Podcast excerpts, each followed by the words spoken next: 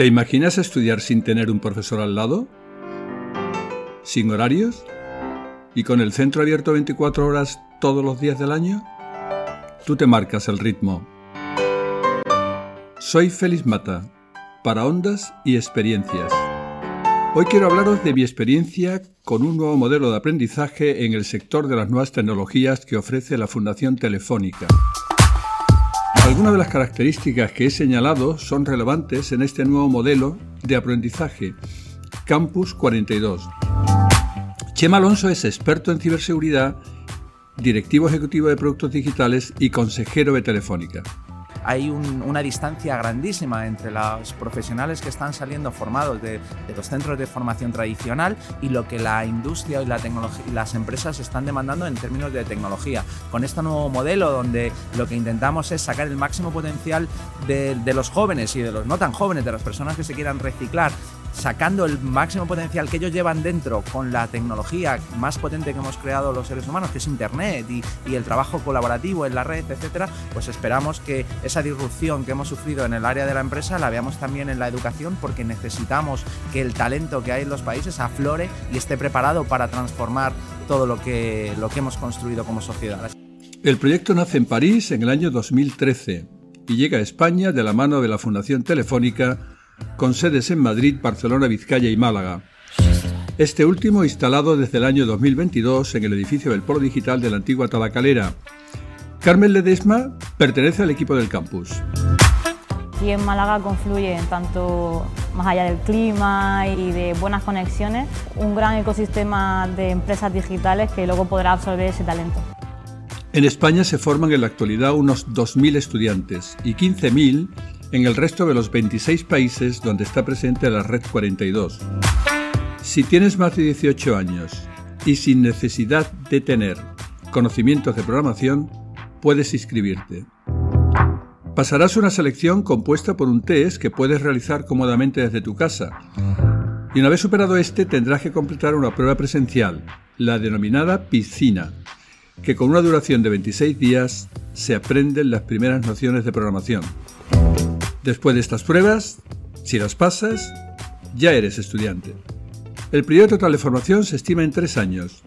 Primero pasarás un periodo en el cual adquieres conocimientos generales para después, como nos comenta Carmen Ledesma, especializarte. Aquí tú decidirás qué especialización le vas a hacer, una o cuántas tantas de ser. Desde blockchain, big data, aplicaciones móviles, eh, videojuegos, ciberseguridad.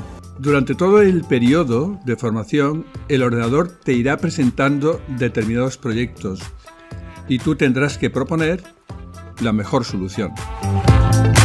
Así que a nadar a la piscina, eso sí, con un traje de dos piezas. Los recursos que te ofrece Internet y la ayuda de tus propios compañeros.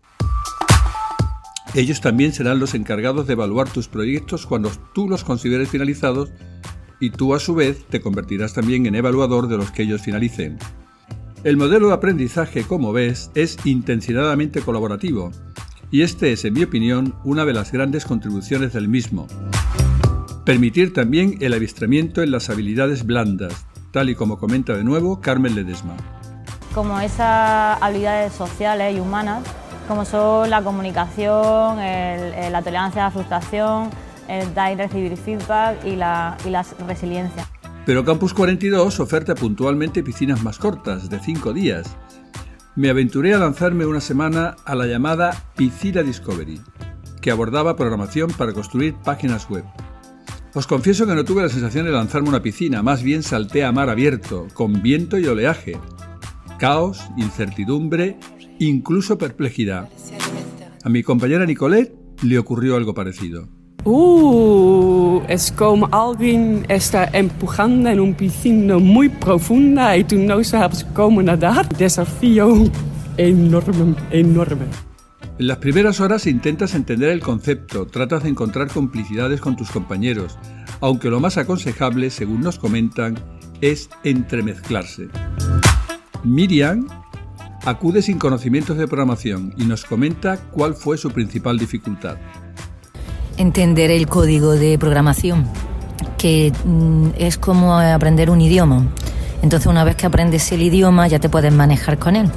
pero claro, hay que estudiar ese idioma. Entonces esa es mi mayor dificultad porque no tenía ningún tipo de conocimiento sobre programación.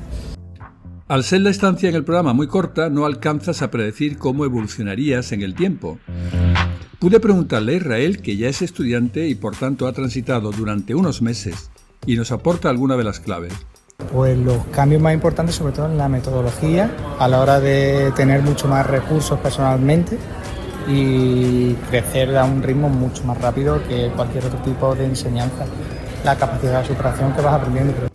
En mi caso, solamente pude completar la mitad de los proyectos, aunque también es cierto que si continúas individualmente avanzando en las claves del lenguaje de programación, puedes alcanzar tus objetivos. Las claves, recuerda, saber aprovechar todas las oportunidades que te ofrece Internet. Allí está todo si te lo propones. Y aprovecha también todo el potencial que tiene el lanzarte a la piscina con un ánimo de colaboración.